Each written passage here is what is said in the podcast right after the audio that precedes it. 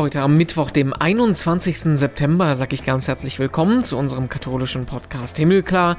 Ich bin Renato Schlegelmilch und ich erzähle mit euch Geschichten von Menschen aus der katholischen Welt. Und heute ist das der Benediktiner Abt Jeremias Schröder. Ich halte mich eigentlich auch für einen tendenziell eher konservativen Menschen. Ich bin Benediktiner und ich liebe das Latein und so fort. Und gleichzeitig weiß ich, ich muss ständig Gemeinschaften antreiben, ermutigen, Veränderungen zu wagen. Weil da, wo die stagnieren, da verhärtet sich alles und, und wird bröselig und verfällt. Er ist Abtpräses der Missionsbenediktiner. Was das bedeutet, das dröseln wir gleich alles mal ganz ausführlich auf.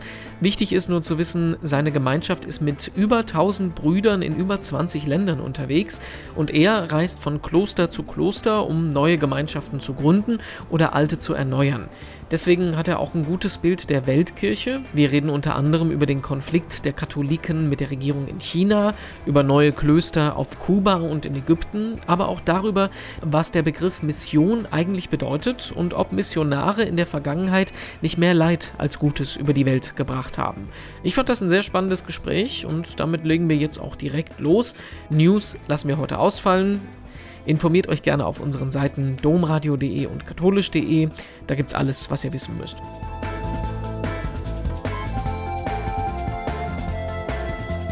Und ich freue mich sehr, dass ich mich unterhalten darf mit Abpräses Jeremias Schröder von den Missionsbenediktinern. Ich grüße Sie. Schönen guten Tag. Ja, grüße Gott, Herr Schlegelmilch. Ähm, das war ein bisschen kompliziert, einen Termin und eine Möglichkeit zu finden, dass wir uns äh, tatsächlich zusammenschalten, weil Sie in Ihrer Funktion sehr viel unterwegs sind. In den äh, äh, in den E-Mails, die wir uns hin und her geschrieben haben, äh, stand mal drin, jetzt bin ich in Kuba, jetzt bin ich sonst wo. Äh, wo sind Sie jetzt? Wie, wie geht's Ihnen? Wie erwische ich Sie gerade? Momentan bin ich in Tirol in einem kleinen Bergkloster St. Georgenberg das auch zu unserer Kongregation gehört. Da bin ich seit Oktober auch noch zuständig und verbringe relativ viel Zeit dort, wenn ich in Europa bin und genieße das immer hier. Das ist sehr, sehr schön. Kleines Wallfahrtskloster, uralt mit einer schönen Gemeinschaft.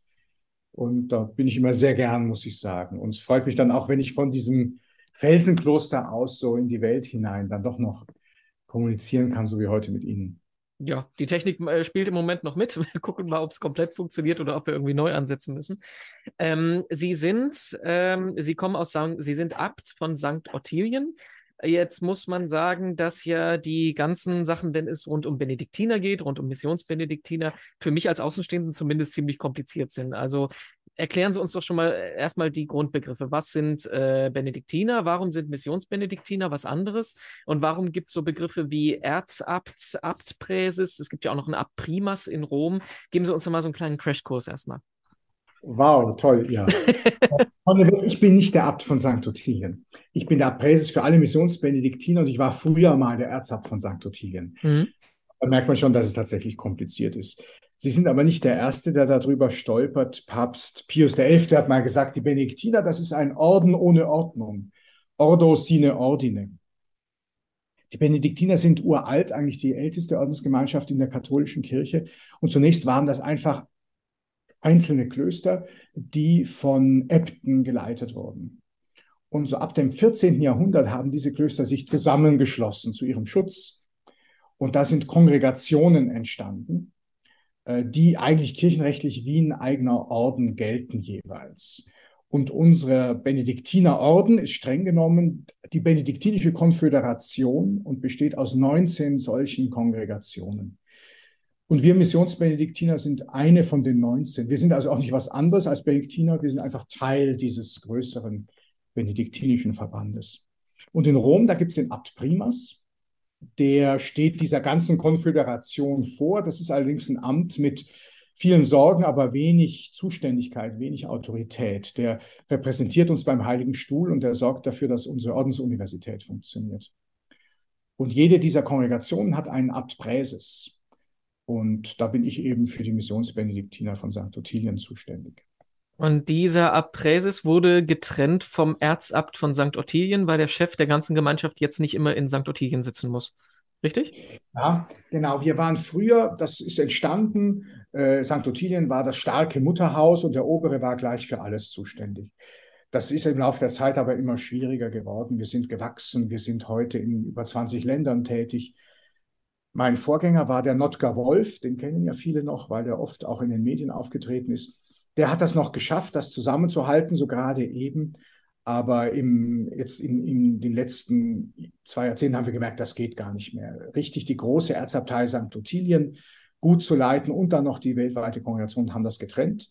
Jetzt gibt es in St. Ottilien einen Erzabt, Erzabt Wolfgang, und ich bin seit 2012 nur noch für die Kongregation zuständig. Das heißt, ich schaue, dass dieser weltweite Verband zusammenhält, dass wir uns gut weiterentwickeln, übe Aufsicht aus und kümmere mich vor allem um Neugründungen und um Klöstern, die so in der Krise sind. Und habe jetzt eben neben hier, hier in Tirol auch noch eine Verantwortung übernommen. Da kommen wir gleich dran. Das finde ich das Spannende, dass Sie im Prinzip den Großteil des Jahres ähm, in der Welt unterwegs sind, sich die verschiedenen Klöster und Gemeinschaften angucken. Aber nochmal kurz zur Einordnung gesagt. Also Sie sagen es, über 20 Ländern sind Sie als Missionsbenediktiner unterwegs. 24 hatte ich was gelesen. Ich weiß nicht, ob das noch aktuell ist. Mit ähm, irgendwas zwischen 1000, 1100 Brüdern. Wie viel nimmt das denn von der kompletten benediktinischen Familie ein? Also sind Sie ein großer Teil? Sind Sie ein kleiner Teil? Wir sind ungefähr ein Sechstel. Wir hm. sind die zweitgrößte Kongregation. Es gibt eben Kongregationen, die sind sehr klein, die haben vielleicht 80 oder 150 Mitglieder. Wir sind über 1000. Es gibt noch eine andere sehr große Kongregation, Subiaco Casino heißt die. Die ist in Deutschland vertreten in Corneli Münster bei Aachen. Ähm, aber wir beide, das sind also große internationale Kongregationen. Da gibt es kleine regionale, die bayerische Kongregation, zum Beispiel die österreichische Kongregation. Die ist aber gar nicht so klein um mal so ein bisschen einen Einblick in Ihren Terminkalender zu bekommen. Wie sieht das im Moment gerade aus? Sie sagen, Sie sind gerade äh, in Tirol. Wo kommen Sie her? Was steht als nächstes an? Was, was, was äh, geht Ihnen da so im Moment durch den Kopf? Ja, ich war zuletzt in Sambia und in Tansania und kurz davor noch in Kuba. Ähm, und das ist eigentlich so üblich gewesen. Also vor Corona war ich etwa neun Monate im Jahr unterwegs. Durch Corona hat sich das sehr verändert. Da haben wir auch gelernt, mehr elektronisch zu machen mit Video und so weiter. Aber jetzt merkt man doch auch, wie wichtig auch die persönlichen Besuche und Reisen sind. Wir gehen in unser Generalkapitel. Am kommenden Sonntag beginnt diese Generalversammlung. Die ist rausgeschoben worden wegen Corona. Die hätte schon 2020 stattfinden müssen. Da kommen Äbte und Delegierte aller Klöster. Das ist jetzt erstmal ein ganz großer Meilenstein für uns. Da kommen wir alle zusammen, zwei Wochen lang. Da wird viel beraten, da hören wir Berichte. Da werden ja, mehr oder weniger heiße Themen beraten. Da gibt es auch eine Neuwahl. Also ich bin jetzt noch der Abpräses, aber mein Mandat läuft tatsächlich in zwei Wochen aus. Und dann wird das Generalkapitel wieder wählen. Und das ist jetzt momentan, was mich beschäftigt. Und nach dem Generalkapitel muss ich dann gucken, ob und wie ich da noch gebraucht bin. Und dann werde ich wieder einen Kalender machen, möglicherweise mit vielen Reisen oder auch mit ganz anderen Dingen, wenn da vom Kapitel andere äh, Wegweisungen kommen um mal das zeitlich ein bisschen einzuordnen, wir zeichnen auf am Montag, 12. September und wir geben das in der kommenden Woche, also am 21., ähm, also Mittwoch in der Woche dann raus. Äh, da sind sie dann quasi gerade eben noch im Amt sozusagen. Ja, genau. Und da ist unser Generalkapitel dann schon am Laufen. Mhm. Ähm, versammelt. Mhm. Äh, das Thema Mission, das ist ja was, was gar nicht mal so einfach zu verkaufen ist und auch gar nicht mal so einfach zu erklären ist. Denn das, was äh, die Leute im Kopf haben, ist, sie rennen durch die Welt und versuchen Leute gegen ihren Willen davon zu überzeugen, dass Jesus Christus doch der richtige Weg für sie ist.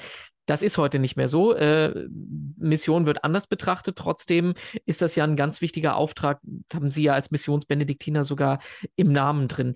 Weshalb ist das heute nicht mehr so? Weshalb ist das ein falsches Bild? Und wie definieren Sie Mission heute? Also ich würde sagen, das Bild war eigentlich immer falsch. Mhm. Also dass man, gut, es immer, wenn man immer sagt, muss man das auch korrigieren, aber Mission hat immer damit zu tun gehabt, dass man Sehnsüchte der Menschen aufgreift und erklärt, was Jesus Christus bedeuten kann für sie. Und das hat sich im Kern eigentlich überhaupt nicht geändert. Das ist, ist die Grundbewegung von Mission. Mission ist die Fortsetzung von dem, was eigentlich mit der Menschwertung Gottes begonnen hat. Ne? Jesus ist der erste Missionar, der Gesandte Gottes, Gott selber, der sich selber auch sendet.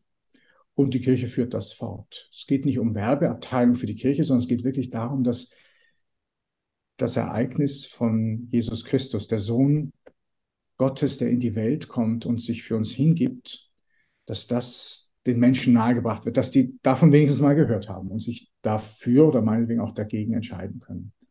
Der Auftrag läuft noch. Wir sind noch nicht überall gewesen. Das ist ja was, was ähm, nicht bloß Positives über die Welt gebracht hat in den letzten Jahrhunderten. Wir sind da am Grübeln. Es wird zurzeit viel aufgearbeitet, auch rings um unsere Kongregation, unsere eigene Geschichte herum. Wie war die Beziehung zum Kolonialismus und so weiter? Wir haben tatsächlich in zwei Wochen einen Studientag in München in der Katholischen Akademie zu dem Thema. Aber ich merke jetzt, indem ich mich darauf vorbereite, auch wie holzschnittartig da die Geschichte oft gezeichnet wird und wie differenziert man die eigentlich sehen muss. Wir sehen bei uns zum Beispiel in unserer eigenen Missionsgeschichte in Ostafrika, wie sehr sich von Anfang an unsere Mitbrüder auch abgesetzt haben von der deutschen Kolonialregierung. Das war am Anfang Ekel. Wir sind im Kontext des Kolonialismus dort aufgetaucht. Aber fast sofort war klar, wir wollen nicht mit den Kolonialautoritäten in einen Topf geworfen werden. Wir haben einen ganz anderen Auftrag.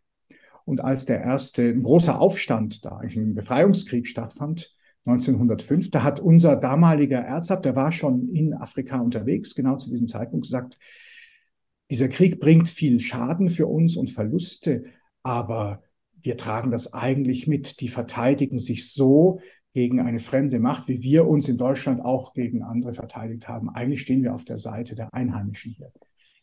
Also da merkt man schon, die Mission, eine kluge Mission, hat sehr früh verstanden, wie sie sich von dieser Instrumentalisierung durch Kolonialismus auch wieder freimachen muss. Und da, wo wir waren, ist das meistens so gewesen. Deswegen bin ich mir gar nicht so sicher, ob ich mir da einen großen Schuh anziehen soll, dass die Mission so viel Leid in die Welt gebracht hat. Ich sehe, dass die Mission sehr, sehr viel Gutes gebracht hat, wie man den Menschen versteht, auch sein Bestreben nach Freiheit, wie man Sklaverei bekämpft hat und wie auch Kulturen beeinflusst, geformt worden sind, die die Menschenrechte, Demokratie auch tragen können. Da hat die Mission überall eine entscheidende Rolle mitgespielt. Aber das ist so ein bisschen doch so ein inhärenter Konflikt, der da drin ist, ne? Weil ähm, auf der einen Seite sagen wir ja als Christen, wir haben einen Missionsauftrag, wir wollen die frohe Botschaft in die Welt tragen. Und der Vorwurf, der ja immer auch ähm, in der Vergangenheit an Missionen rangetragen wurde, ist, man stülpt anderen Menschen, die schon ein existierendes Kultur- und Glaubenskonzept haben, seinen Willen über. Also wie, wie kriegt man das hin? Also, dass es eben nicht so ist. Wie, wie geht man respektvoll mit den Menschen um und sagt nicht hier, wir haben die Wahrheit und ihr habt uns jetzt zu folgen. Ich würde zwei Dinge sagen dazu. Eines historisch, also wir sehen das jetzt wieder an unserem eigenen Beispiel sehr schön. In St. Ottilien gibt es ein Missionsmuseum und das ganze Missionsmuseum dokumentiert eigentlich die, die Leidenschaft und diese positive, aufgeschlossene Neugier unserer Mitbrüder, die die Kulturen verstehen wollten. Unsere Mitbrüder haben Grammatiken von Sprachen geschrieben, die gibt es schon gar nicht mehr. Die sind untergegangen im, im, Zug der Globalisierung oder auch der, der nationalen Entwicklungen. Aber die waren wirklich dazu da, um nicht um überzustülpen, sondern um erstmal zu verstehen, wie leben die Menschen und wo gibt es dann Anknüpfungspunkte für das, was das Evangelium bietet. Die französischen Bischöfe, die haben vor 20 Jahren mal eine sehr, sehr schöne Formel gefunden. Proposer la foi, den Glauben anbieten. Das ist eigentlich die Kernbewegung von Mission, ne? dass Menschen die Möglichkeit haben sollen, sich für diesen Glauben zu entscheiden. Und das ist, wie wir Mission heute verstehen. Was ja eigentlich nicht bloß eine Frage im Ausland ist, ne? Also so wie sich äh, unsere Gesellschaft entwickelt, ist das ja eigentlich auch, könnte man das ja für uns auch in Westeuropa als Ansatz betrachten. Ganz klar, ja. Wir haben in unseren Klöstern 19, äh, 2005 mal ein Symposium gehalten, die europäischen Klöster, wo wir wirklich auch gesagt haben, ja, Mission in Europa ist jetzt auch eine Aufgabe für uns. Und hier in diesem kleinen Kloster in Tirol, wo ich jetzt gerade lebe, tatsächlich einen unserer ersten nicht-europäischen Missionare, der nach hier ausgesandt wurde, der junge Bruder Justus, der hier, der stammt aus Tansania, aus einer Abtei dort, der hat im, im April dieses Jahres seine feierliche Missionsaussendung nach Europa bekommen und der Konvent dort, seine Gemeinschaft, das sind fast 100 Mönche, die waren unglaublich stolz, dass sie jetzt zum ersten Mal jemanden nach Europa als Missionar entsenden können. Wird das irgendwas, was in Zukunft wichtiger wird? Also man muss sich ja nur die Berufungszahlen in Europa und Afrika angucken. Da ist es ja bald äh, umgekehrt, dass äh, Missionsarbeit bei uns äh, eher in die andere Richtung betrieben werden muss. Ja, aber behutsam. Also ich glaube nicht, das ist auch ein Konflikt, den wir in unserer Kongregation momentan vermitteln müssen. Das wird wahrscheinlich auch Thema im Generalkapitel sein weil einige schon sagen, ja, schick uns Afrikaner, so, dass irgendwelche Strukturen aufrechterhalten. Mhm. Mhm. Und ich sage, darum geht es nicht. Also da muss wirklich eine missionarische Qualität da sein. Nicht nur, dass irgendwas noch weiterläuft, weil ihr im Grunde zu bequem seid, euch jetzt zu verändern oder anzupassen. Ich glaube schon, dass wir hier bei uns ganz stark uns verändern müssen, dass auch Kirche anders in Zukunft präsent sein kann, eben nicht mehr so flächendeckend. Und das wäre eigentlich dann Potenzial zu verheizen, wenn man einfach nur Mitbrüder aus Nigeria oder sonst wo holt, damit halt alles noch so weitergeht wie bisher. Mhm. Das ist falsch. Und wir sagen bei uns, so eine, jemanden nach Europa schicken ist denkbar, wenn ganz klar erkennbar wird, dass da äh, ein neuer missionarischer Aufbruch geschieht, dass da wirklich was, was bewegt wird, aber nicht einfach nur, damit es immer weitergeht wie bisher. Lassen Sie uns mal so einen Ritt durch die verschiedenen Länder machen, weil äh, Sie können ja über fast die ganze Welt was erzählen. Wir sind ursprünglich in Kontakt getreten, weil ich mit Ihnen gerne über China reden wollte. Ähm, China ist ein Thema, das für die Kirche und äh, explizit für den Vatikan nicht ganz konflikt, konfliktfrei läuft. Ähm, Sie können das wahrscheinlich besser erklären als ich, aber der Vatikan ist eines von wenigen Ländern, die nicht die Regierung in Peking anerkennt, sondern ähm, Taiwan. Und äh, deswegen ist zu, äh, die Beziehung nicht unbedingt einfach ist zwischen der katholischen Kirche und der chinesischen Regierung. Das hat sich in den letzten Jahren aber ein wenig angenähert, weil es einen vorläufigen Vertrag über Beziehungen gibt, der dann dann so Sachen, ähm, wo da so Sachen drinstehen wie der Vatikan erkennt Bischöfe an, die von der chinesischen Regierung berufen wurden, was dann aber innerhalb von China zu einem Konflikt führt, weil es einerseits die Kirche gibt, die offiziell von der Regierung anerkannt ist und eine andere Seite, die im Untergrund wirkt. Habe ich das erstmal so richtig erklärt? Da haben Sie viel erklärt. Ähm, man kann zu fast jedem Satz auch noch mal eine Fußnote mhm. machen, was anders schildern. Das würde ich auch tun. Ähm, Lassen Sie erstmal kurz davor schreiben, was äh, davor schieben, was haben Sie mit China zu tun? Warum können Sie ähm, ja. was über China sagen? Wir Missionsbenediktiner sind 1909 nach Korea gegangen, berufen worden und von dort aus dann nach China. In was man heute Nordostchina nennt, damals war das die Mandschurei, dann japanisch dominiert, aber grundsätzlich chinesisches Land. Und deswegen sind wir seit etwa den ja, Mitte der 20er Jahre des letzten Jahrhunderts in China präsent haben da eine Abtei und eine Diözese aufgebaut. Das ist erstmal untergegangen, als die Kommunisten die Macht übernommen haben, nach 1949. Aber da konnte viel weiter existieren und seit den 80er Jahren haben wir wieder Kontakt und in den 90er Jahren sind dann auch Chinesen zu uns gekommen einige, die Benediktiner, Missionsbenediktiner geworden sind und die zurückgekehrt sind in ihr Land, um dort zu arbeiten. Und wir haben heute eine kleine Kommunität in Nordostchina, die da ja, lebt und arbeitet, auch wahrgenommen wird, auch in ihrer Identität als, als Benediktiner, aber auch als Teil der, der Ortskirche dort. Und wir, also wir in St. Ottilien vor allem, wir haben die immer eng begleitet. Und ich war, ich weiß gar nicht wie oft, ich war sicher 20 Mal in China. Mhm, ja, dann ähm, erklären Sie mir, wo das, wo das Problem ist zwischen, zwischen China und katholischer Kirche und Vatikan. Ja, es ist, ist eine ganz lange und schwierige Geschichte. Und ich muss sagen, ich habe die Zeit von den späten 80ern bis in die so 2010er Jahre hinein eigentlich als eine ziemliche Aufbruchszeit erlebt, wo viel möglich geworden ist. In, in Deutschland hat man das oft so wahrgenommen oder im Ausland überhaupt, so wie Sie das auch geschildert haben, im Grunde zwei Kirchen, diese staatskonforme Kirche und eine freiere Untergrundkirche. Das ist aber aus der Nähe betrachtet, war das ziemlich unzutreffend. Denn auch diese staatsnahe Kirche, wenn man so will, die offizielle Kirche, ist sehr stark gegängelt worden, hat große Schwierigkeiten gehabt und da gab es sehr viel Mut und auch Widerstandsbereitschaft. Und auch die, in die Untergrundkirche und die, die offizielle Kirche sind, gab's, da gab es viele Übergänge, viele Orte, wo die auch miteinander gut konnten. Johannes Paul II., der hat ja Verständnis gehabt für so eine Situation aus, von Polen her. Der hat schon deutlich erklärt, als er in Manila war, da hat er eine Ansprache für die chinesischen Katholiken gehalten, ihr seid alle Katholiken, wir nehmen euch alle ernst als Teil der katholischen Kirche. Und Papst Benedikt XVI. hat ja dann einen wichtigen Brief an die Kirche in China geschrieben, wo er auch nochmal versucht hat, diesen Gegensatz, äh, also den nicht so stark werden zu lassen, sondern eher klar zu machen, im Grunde gehören wir zusammen. Und er hat damals gesagt, haltet euch an eure Bischöfe. Eure Bischöfe sind die Garanten der Einheit. Ich habe selber eine Bischofsweihe miterlebt in der offiziellen Kirche, also dieser sogenannten staatskonformen Kirche. Wo es riesen Ärger gab, weil der Generalvikar darauf bestanden hat, dass selbstverständlich die päpstliche Erlaubnis für die Bischofsernennung vorgelesen werden muss während dieser Zeremonie, was die Vertreter der staatlichen Behörden furchtbar geärgert hat. Aber die Kirche war dort in dieser Region, das ist unser altes Missionsgebiet, stärker als die Regierung, die konnten sich durchsetzen. Und das wurde dann so wirklich als eine katholische Bischofsweihe gefeiert, obwohl das diese, diese offizielle staatsnähere Kirche ist. Also diese, diese Schwarz-Weiß-Schilderung, die mhm. findet man sehr oft bis heute, aber die ist, hat eigentlich nie ganz gestimmt und ist inzwischen sehr überholt.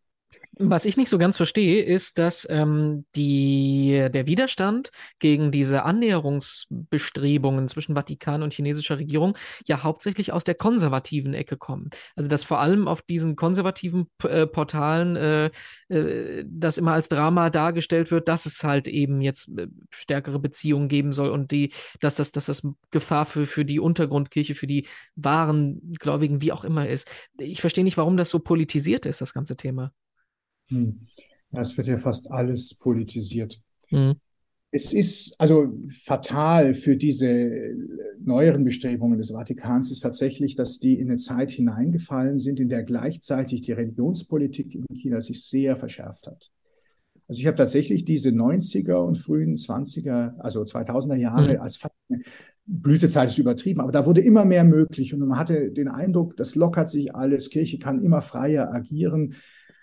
Und das wird inzwischen seit gut zehn Jahren massiv zurückgedreht wieder. Gleichzeitig ist aber dieses Problem der Bischofsernennungen im Raum gestanden. Und der Vatikan hat einen pragmatischen Ansatz gewählt, dass man also eine Kooperation mit diesen chinesischen Strukturen, das ist die, die patriotische Vereinigung im Grunde, dass mit der zusammen diese Kandidaten ausgesucht werden und der Heilige Stuhl dann wohl noch ein, ein Veto hat. Aber das fiel genau in so eine Zeit der, der stärkeren Konfrontation hinein. Und das war dann natürlich schon schmerzlich. Der Vatikan einigt sich mit China und gleichzeitig werden wieder Bischöfe plötzlich verhaftet, werden Priester und Gemeinden äh, Repressalien ausgesetzt. Das hat natürlich ein ganz, ganz unglückliches Zusammenspiel gehabt. Und da, da, und diejenigen, die ohnehin nicht zufrieden waren mit dieser Entente-Politik, die der Vatikan aber eigentlich schon lange Zeit gefahren hat, die haben dann gesagt, schaut, was jetzt passiert. Da gibt es keinen, aus meiner Sicht keinen ursächlichen Zusammenhang, sondern eher ein unglückliches Zusammenstoßen von zwei gegenläufigen Bewegungen.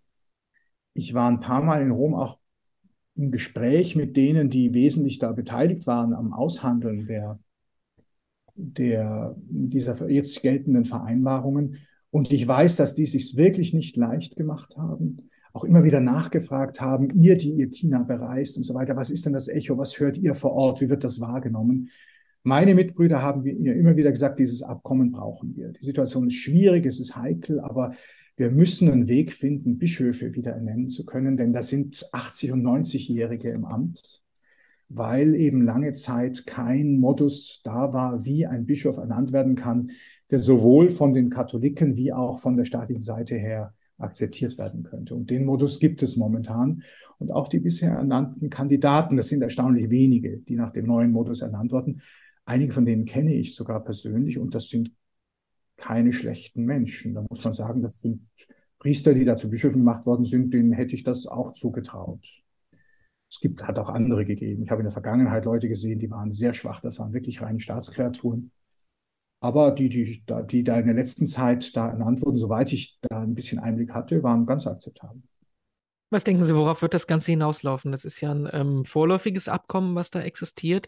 Sie haben ja gesagt, das geht in so eine ges gesamtgesellschaftliche Gemengelage rein, dass ja auch die ähm, Beziehungen des Westens mit China im Moment nicht unbedingt äh, sich entspannen. Also es scheint ja jetzt nicht so, als ob das einfach durchgewunken würde. Ähm, lasst uns das einfach auf Dauer so machen.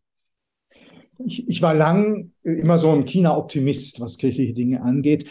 Diese Verschärfungen der letzten Jahre haben mich auch in gewisser Weise eines Besseren gelehrt, belehrt. Es ist nicht alles so gekommen, wie ich mir das erhofft hatte.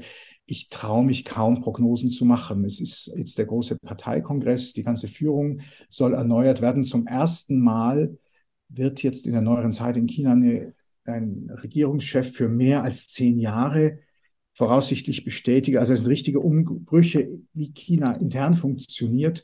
Dann gibt es diese Konflikte mit dem Rest der Welt, vor allem mit dem Westen. Wie sich das auswirken wird, also natürlich wirkt sich das alles erstmal eher schlechter aus und wird schwieriger.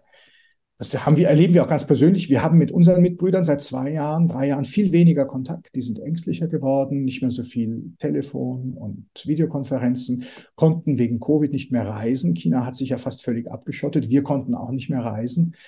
Momentan denke ich, unsere Mitbrüder dort sind jetzt auf sich selbst gestellt. Die müssen schauen, wie sie in der Situation zurechtkommen das kirchliche Alltagsleben geht ja weiter. Da gibt es Beschränkungen. Chinesen sind Pragmatiker, die finden sich auch zurecht, die finden auch wieder so Wege, die schlängeln sich dann so ein bisschen durch. Das merke ich auch schon. Dann wird irgendwas verordnet, dann wird das auch pro forma erstmal erfüllt und manches geht dann doch weiter. Die Provinzen sind sehr unterschiedlich. Wir sind in der Provinz, die ist weit weg von Peking. Da spürt man den Hauch der Zentralregierung weniger stark. Rings um Peking in der Provinz Hebei, da gibt es viel stärkere Repressalien häufig. Ich glaube tatsächlich an vielen, das Christentum hat dort tiefe Wurzeln, auch die katholische Kirche hat dort tiefe Wurzeln. Das geht irgendwie weiter, aber die haben möglicherweise keine leichte Zeit für sich. Wir wollen aber nicht nur über China reden. Sie über, in über 20 Ländern sind Sie aktiv als Missionsbenediktiner. Das hatten Sie gerade eben schon gesagt. Und in der Vorbereitung haben Sie gesagt, äh, wenn es irgend möglich ist, würde ich gerne über Kuba und Ägypten sprechen. Was ist an den zwei ähm, Kommunitäten, was ist auch an den zwei Ländern für Sie so spannend?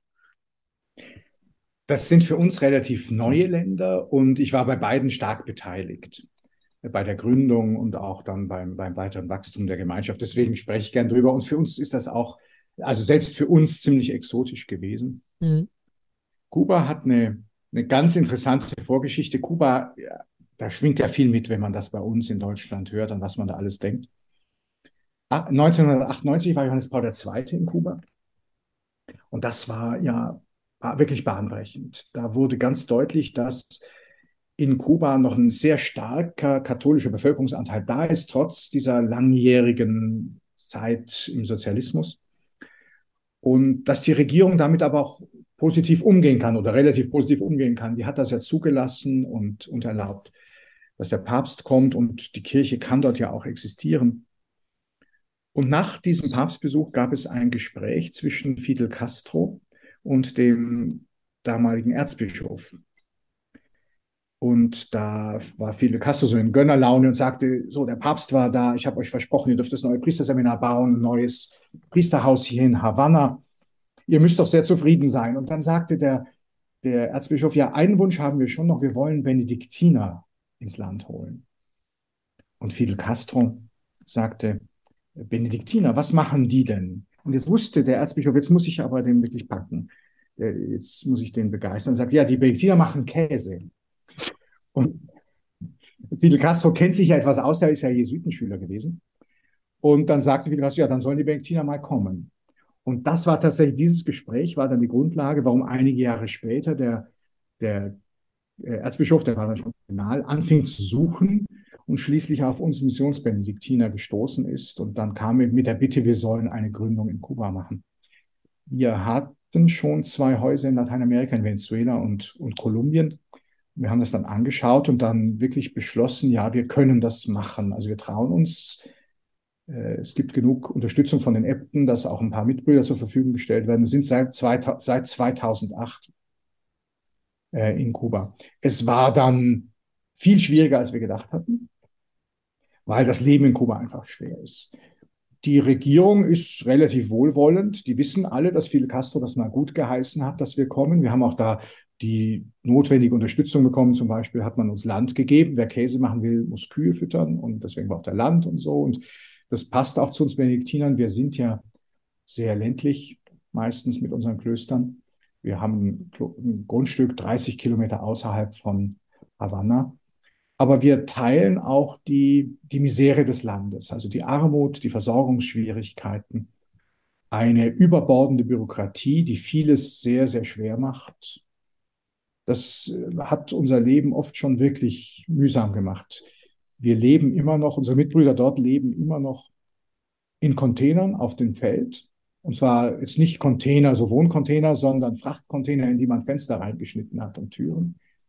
Wir sind jetzt gerade in diesen Wochen dabei, unsere Pläne für den Klosterbau so zu fertigzustellen, dass wir demnächst das Material losschicken können und dann dort auch bald ein Kloster entsteht. Aber die Mitbrüder sind ja jetzt schon 13 Jahre, 14 Jahre dort. Und das war jetzt schon wirklich herb und schwer. Aber auch faszinierend. Wir sind ganz eng mit der Kirche, auch mit den Menschen verbunden. Benediktiner haben ja so die Tradition der Stabilität, der Beständigkeit. Wenn wir mal anfangen, gehen wir ungern wieder weg. Wir bleiben an den Orten. In Kuba sind ganz viele weggegangen. Es gibt diese ständigen Ausreisen.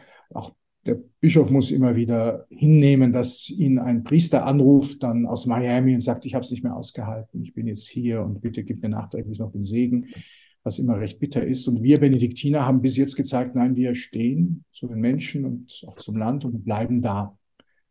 Und das hat uns jetzt, glaube ich, schon wirklich auch, also sehr viel Vertrauen eingebracht bei den Menschen. Wir haben da viel Freunde, viel sehr positives Umfeld und hoffen, dass wir auf Dauer als Benediktiner auch einen Beitrag leisten können. Käse wird gar nicht so zentral sein. Wir haben Landwirtschaft, wir produzieren jetzt schon für Armenküchen, die von der katholischen Kirche betrieben werden. Das soll alles noch besser laufen in Zukunft. Wir wollen aber auch als Kloster präsent sein dass in dieser angestrengten Situation die Menschen, die Priester, die Schwestern auch mal ausspannen können, so Einkehrtage machen können, stille Zeiten, mit den Mönchen leben und beten. Das ist, was der Kardinal sich von Anfang an gewünscht hat und was wir jetzt auch allmählich erfüllen können. Und äh, Ägypten ist ein ganz anderes Bild, weil das auch ein ganz anderer kultureller Kontext ist, ne? Ja, Ägypten ist insofern faszinierend, weil da es ist, also wir sind in die, ja, in einem islamischen Land mit einer uralten christlichen Tradition, ähm, sind wir hineingekommen. Das gibt's ja im, im Mittleren Osten öfter, aber wir hatten diese Erfahrung vorher nicht. Und das war für uns dann wirklich faszinierend. Fast durch Zufall hineingeschlittert. Einer unserer Patres aus Kenia hat promoviert in Islamwissenschaften und wurde von seiner Universität nach Kairo geschickt, um da sein Arabisch nochmal zu verbessern. Und in der Zeit, als er dort gelebt und studiert hat, kamen junge ägyptische Katholiken auf ihn zu und haben gesagt, horch, hier bei uns in Ägypten gibt es diese uralten Mönchsklöster. Die orthodoxe Kirche wird getragen von den, von den Klöstern. Mönchtum ist praktisch in Ägypten erfunden worden. Aber wir in der katholischen Kirche, wir haben nichts. Wir haben ein paar so modernere Orden, die Franziskaner gibt es auch, aber richtiges Mönchtum, das, das fehlt uns. Hier könnt ihr Benediktiner uns nicht helfen. Und wir haben da eine Zeit lang drüber nachgedacht, auch anfangs gezögert. Aber nachdem es wirklich so aus der Kirche herauskam, von den Gläubigen selber, haben wir dann gesagt, wir wagen das. Und der katholische Patriarch von Alexandrien, also das Oberhaupt der katholischen Kirche in, in Ägypten, der hat das dann gut geheißen. Der hat dann gesagt, nein, wir freuen uns. Also wenn es bei uns auch Mönche geben wird, das ist tatsächlich in der orthodoxen Kirche, die orthodoxe Kirche ist dort der große Bruder, die ist viel zahlreicher, auch politisch einflussreicher als die katholische Kirche. Da spielen die Klöster eine entscheidende Rolle. Wenn ihr uns auch diese Seite des kirchlichen Lebens geben könnt, die wir bisher nicht haben, dann freuen wir uns sehr. Und so haben wir dort begonnen im koptischen Ritus. Wir sind also nicht im lateinischen Ritus wie sonst fast überall auf der Welt, sondern in eine ganz eigene Tradition hineingekommen, auf, in arabischer Sprache, aber mit Liturgien, die wirklich in die frühen Jahrhunderte zurückgehen, die sich sehr unterscheiden von der Art und Weise, wie wir bei uns und anderswo beten. Und das war ein Abenteuer, das aber ganz viel Freude gemacht hat, weil es auch so anregend war, weil man in diesen uralten Überlieferungen ja auch so viel ursprüngliches, frühchristliches noch entdecken kann, das bei uns auch manchmal verschütt gegangen ist. Wir haben jetzt inzwischen, ich glaube, vier ägyptische Mitbrüder und noch drei Kenianer, die diese Gründung im Grunde tragen und einen Inder. Und es hat sich wirklich sehr schön entwickelt. Ein kleines Kloster in der Nähe vom Suezkanal mit einer Landwirtschaft, wo wir leben und wo es sehr klösterlich zurückgezogen zugeht. Eine kleine Niederlassung in Kairo, wenn wir mit der Stadt zu tun haben. Und wir sind auch noch im Süden. Also wir haben so einen Stützpunkt ganz im Süden, wo die die alten christlichen Gemeinden zu Hause sind. Da kommen auch immer wieder die Berufungen her. Da gibt es ganz viele junge Männer, die wirklich Interesse haben und uns auch immer wieder sagen, ja, wir interessieren uns und mit denen wir so einen Berufungsweg dann auch beginnen.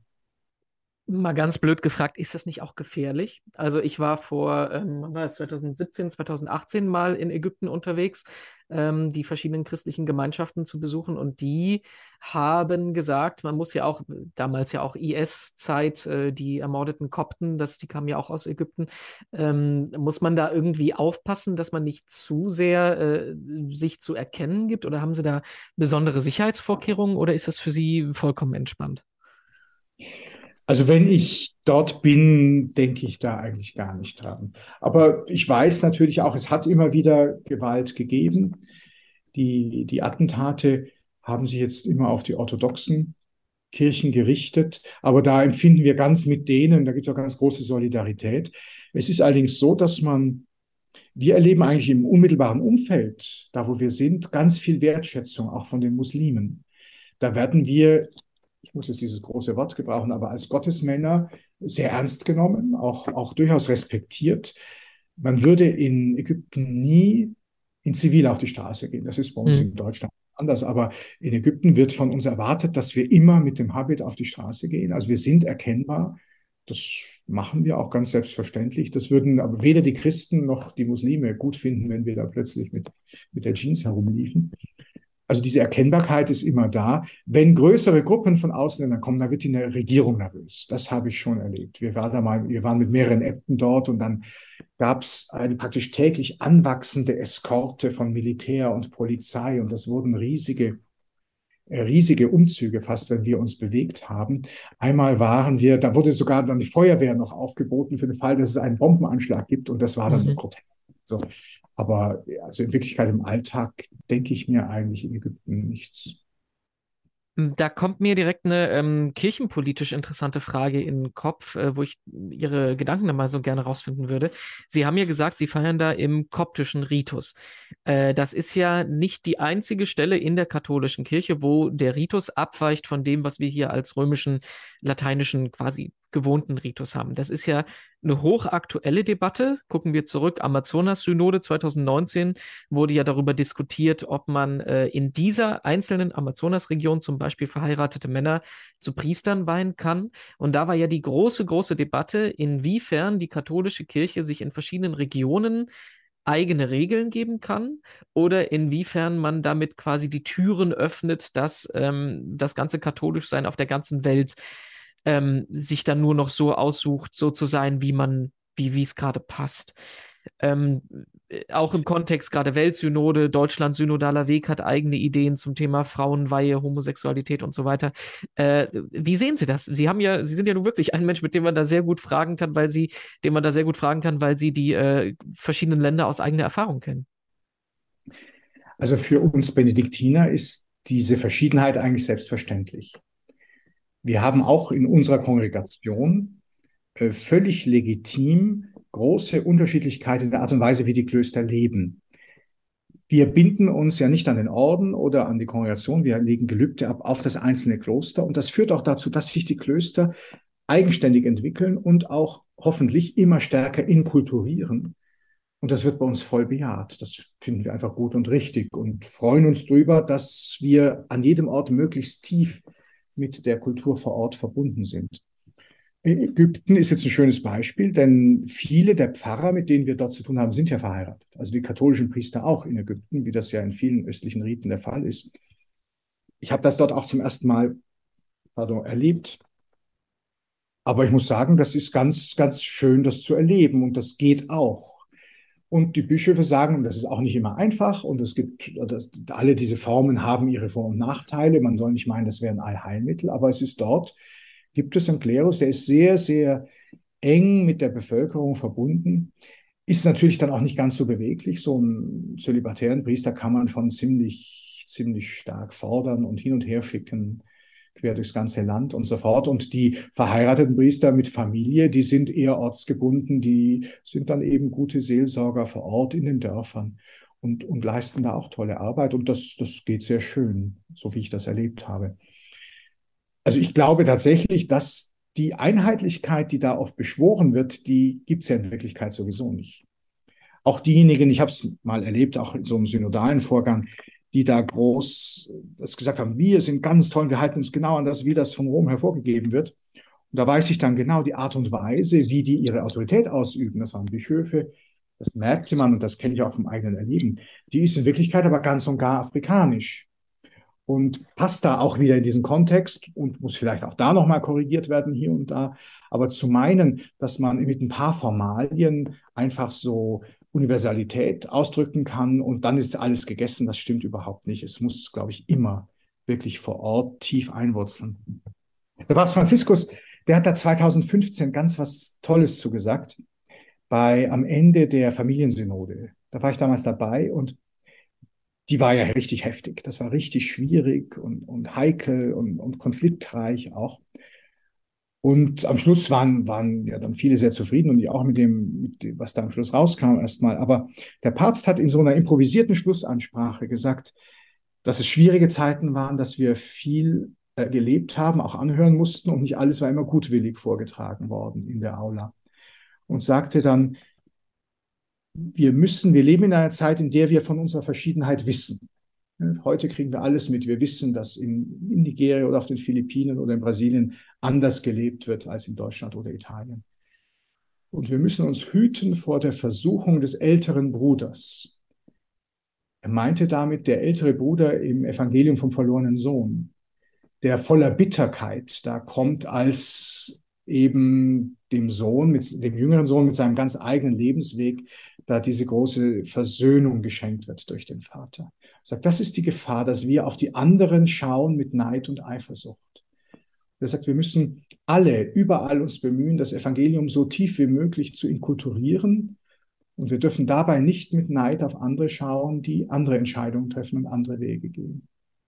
Und da habe ich tief begriffen, glaube ich, was Papst Franziskus mit der Synodalität eigentlich erreichen will.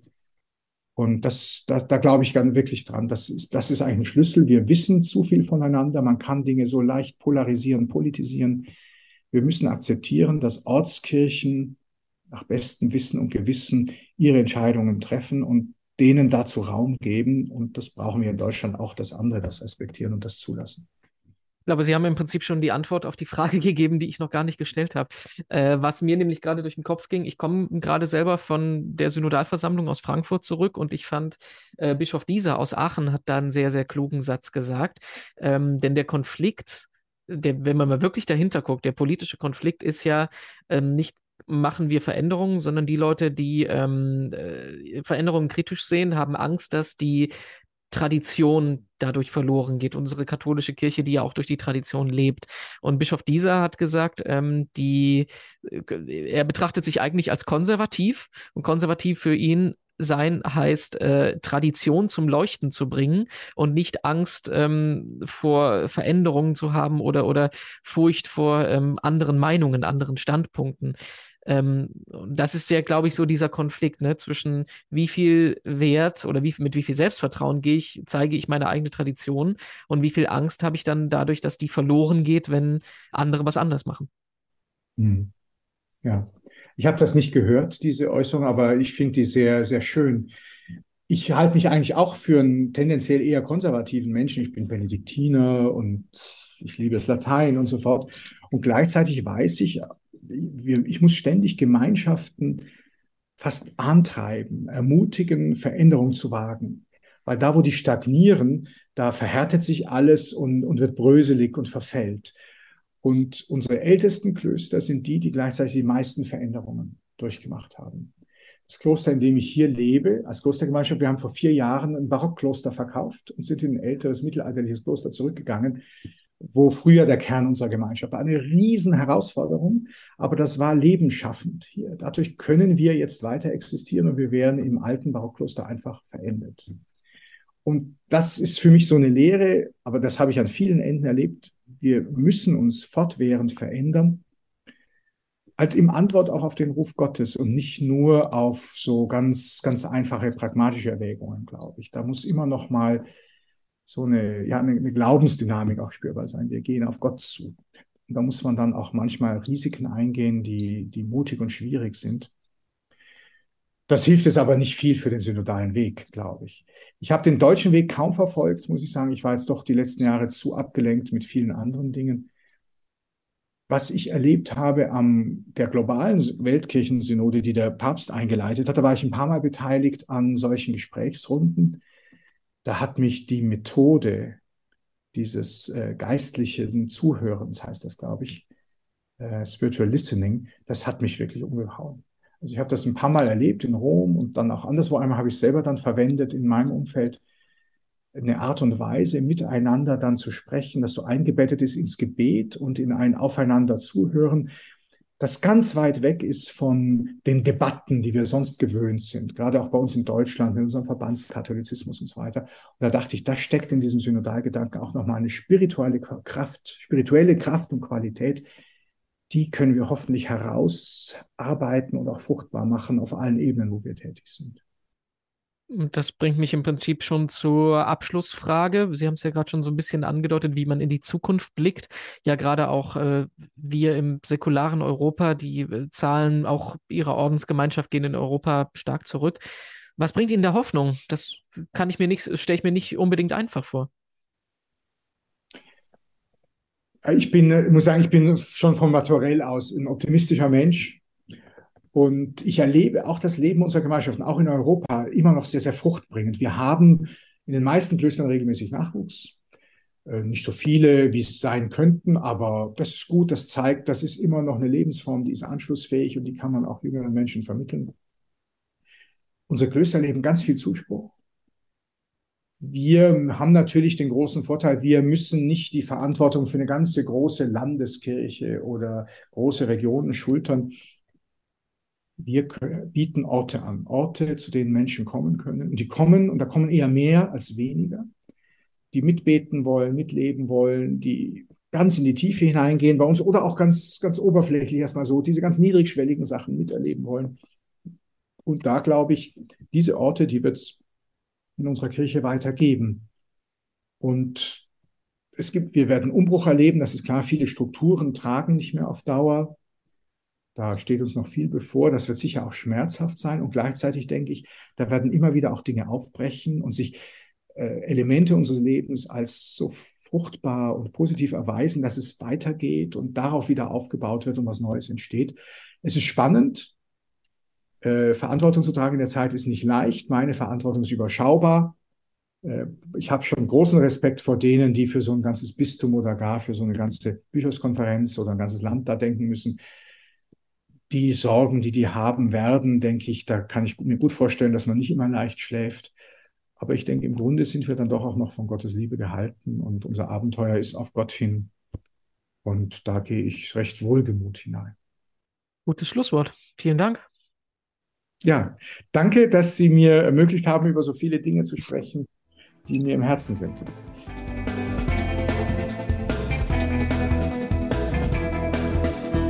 Das war unser Gespräch heute mit Abtpräses Jeremias Schröder. Ganz herzlichen Dank dafür. Mehr dazu zum Lesen gibt es in den zugehörigen Artikeln auf domradio.de und auf katholisch.de. Und auf unserer Homepage himmelklar.de gibt es 166 weitere Podcast-Folgen zum Anhören. Die nächste dann am kommenden Mittwoch mit Katharina Geiger. Ich bin Renato Schlegelmilch. Sag danke fürs Zuhören. Tschüss und bis bald.